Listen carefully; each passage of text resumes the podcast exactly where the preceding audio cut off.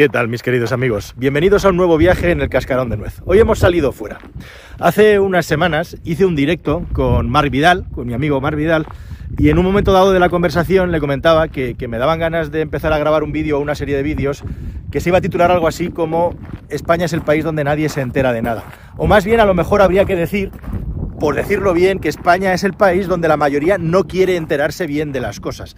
Y lo digo porque así, en las élites, hay la sensación en muchas ocasiones de que España es considerado como el país Bambi, el país donde todo el mundo es crédulo y donde nos creemos que la riqueza, que el progreso, que la energía y que otras tantas cosas salen de la nada y que tenemos derecho a todo sin renunciar a nada. Y lo cierto es que esto no es así. Y no solamente no es así, sino que además, como dice el refrán, nos solemos acordar de Santa Bárbara cuando truena. Y nunca mejor dicho, porque ahora con el tema de la sequía, de repente todos nos hemos empezado a preocupar por los embalses, qué es lo que pasa con los embalses y qué es lo que está ocurriendo con el agua. Y en este vídeo te voy a contar un poco qué es lo que pasa con este asunto, para qué sirven los embalses y exactamente algunas cosas que se están contando que son rotundamente falsas y que hay que desmentir o al menos explicar bien para que sepamos exactamente en el punto en el que estamos y también qué es lo que puede pasar o sobre todo qué es lo que debería de pasar. Vamos a hablar de embalses. De hecho, nos cuesta incluso diferenciar entre embalse y pantano y y lo usamos indistintamente. Mientras que un pantano es una acumulación de agua natural que se ha creado por acción del transcurso natural del río, un embalse es una obra que ha hecho el ser humano, una obra de ingeniería, para poder utilizar los recursos hídricos de una manera mucho más eficientes para distintas actividades económicas o de subsistencia.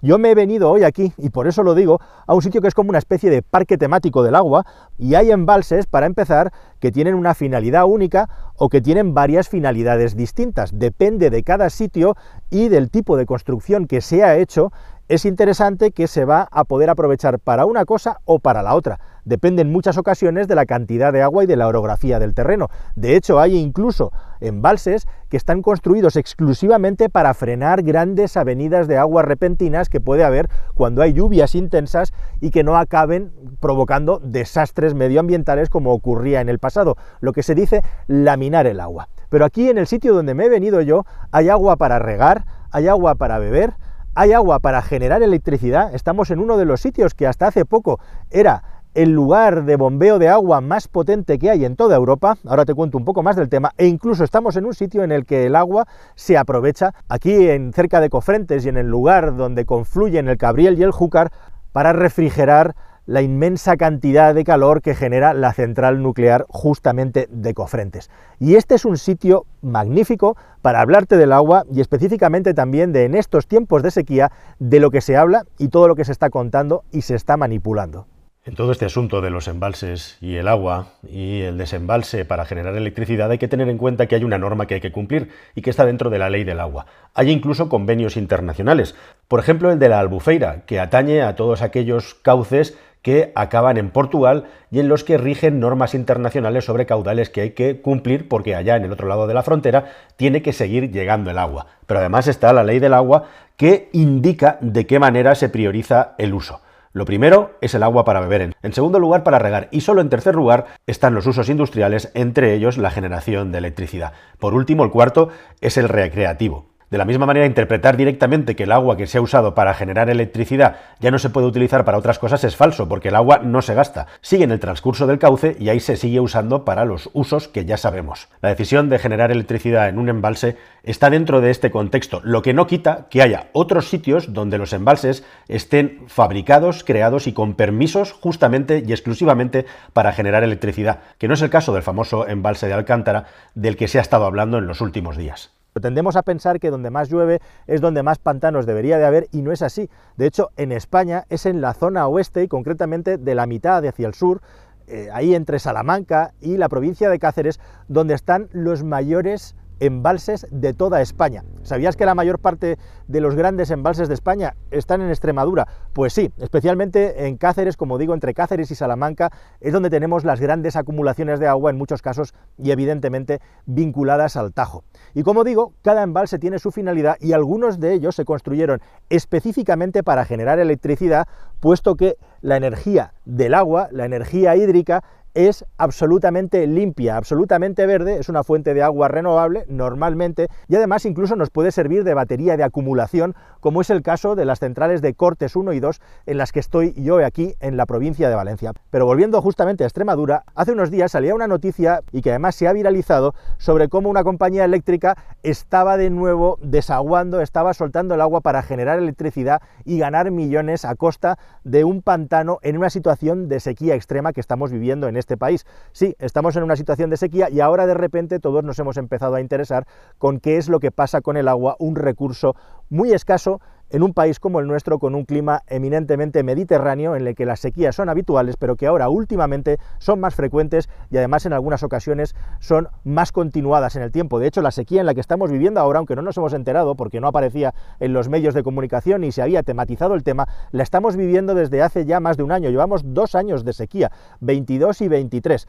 Primer tema importante. En España hay una sequía importante, sí, pero no en todas las cuencas hidrográficas. Hay lugares que están especialmente afectados como por ejemplo en Cataluña. Cataluña es uno de los sitios donde hay una sequía más grave, al igual que en Andalucía y en algunos sitios de las Castillas más hacia el interior.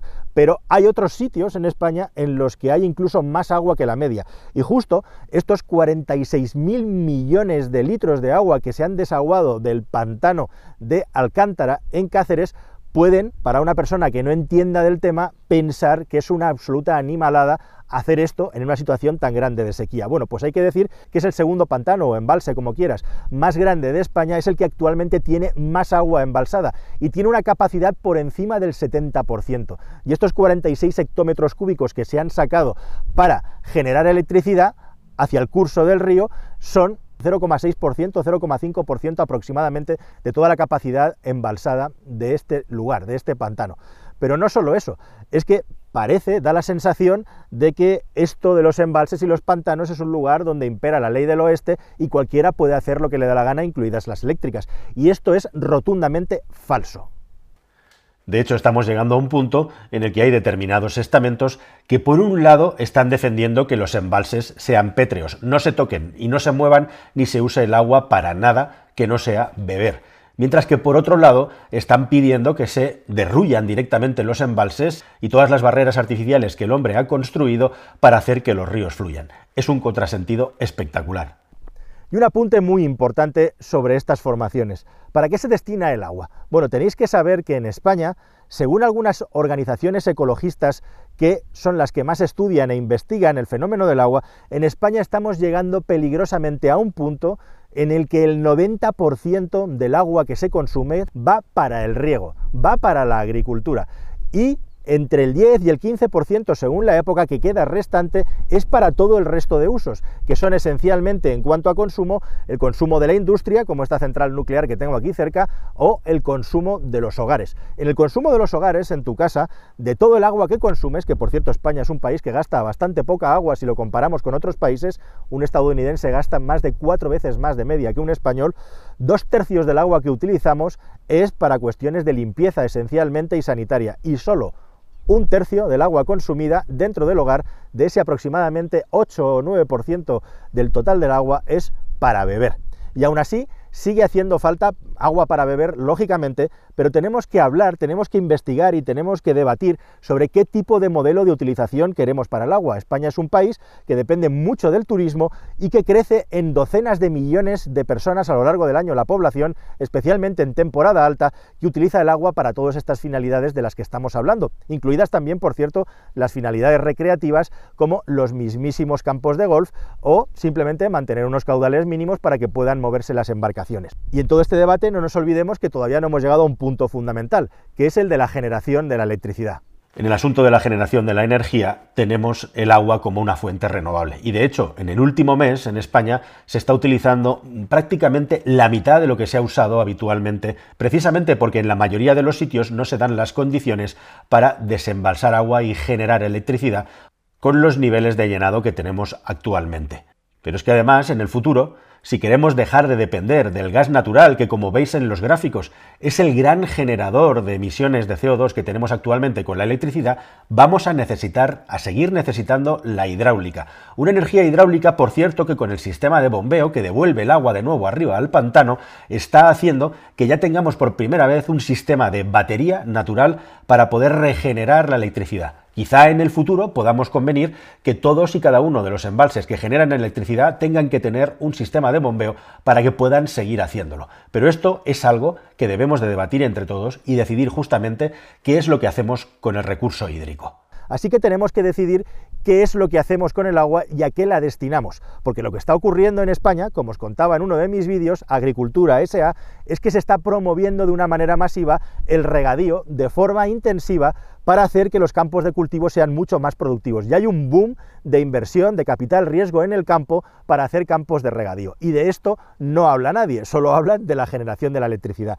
La cuestión es que en España hemos tenido de tradición, sin ir más lejos en el año 21, una producción de energía que correspondía al agua en un 15, hasta en un 20%. A día de hoy, Acabo de mirarlo antes de ponerme a grabar, estamos hablando de que estamos generando un 8% porque justamente con la sequía que tenemos ahora hay muchos menos recursos hídricos.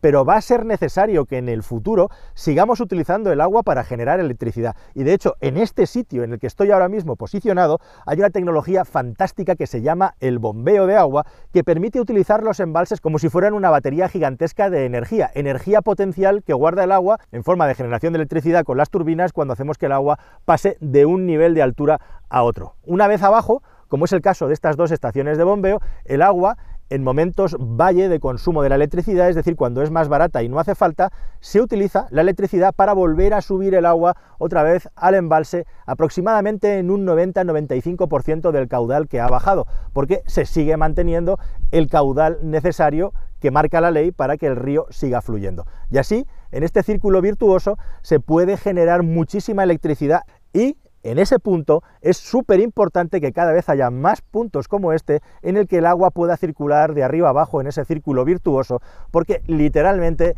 estamos empezando a tirar la energía por el sumidero. Así que lo que tenemos que decidir es qué narices queremos hacer con el agua y qué narices de modelo de sociedad queremos tener.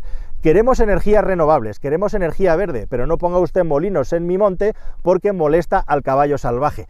Queremos que el agua de los ríos fluya y queremos quitar todas las barreras que ha puesto el ser humano y que ya no tienen ningún tipo de sentido. Pero no se le ocurra tocar y mucho menos desaguar en el embalse de mi pueblo porque lo quiero ver bien lleno y bien bonito. La función de un pantano o de un embalse es aprovechar de una manera controlada, de una manera legal y de una manera económicamente sostenible. Al final, un embalse no es un bosque milenario ni tampoco un animal, una especie en vías de extinción. Es una impresionante construcción de ingeniería hecha por el ser humano, a veces hace cientos de años, que sirve para gestionar un recurso tan escaso, tan valioso y necesario como es el agua. Es muy importante que entre todos acabemos decidiendo qué usos le queremos dar, cuáles son las prioridades y cómo nos pueden ayudar a hacer que se genere más riqueza y bienestar en todo el país. Nada más, queridos amigos. Espero que esta información os haya parecido interesante y nos vemos en un próximo vídeo que espero que sea más y mejor. Hasta el siguiente. Adiós.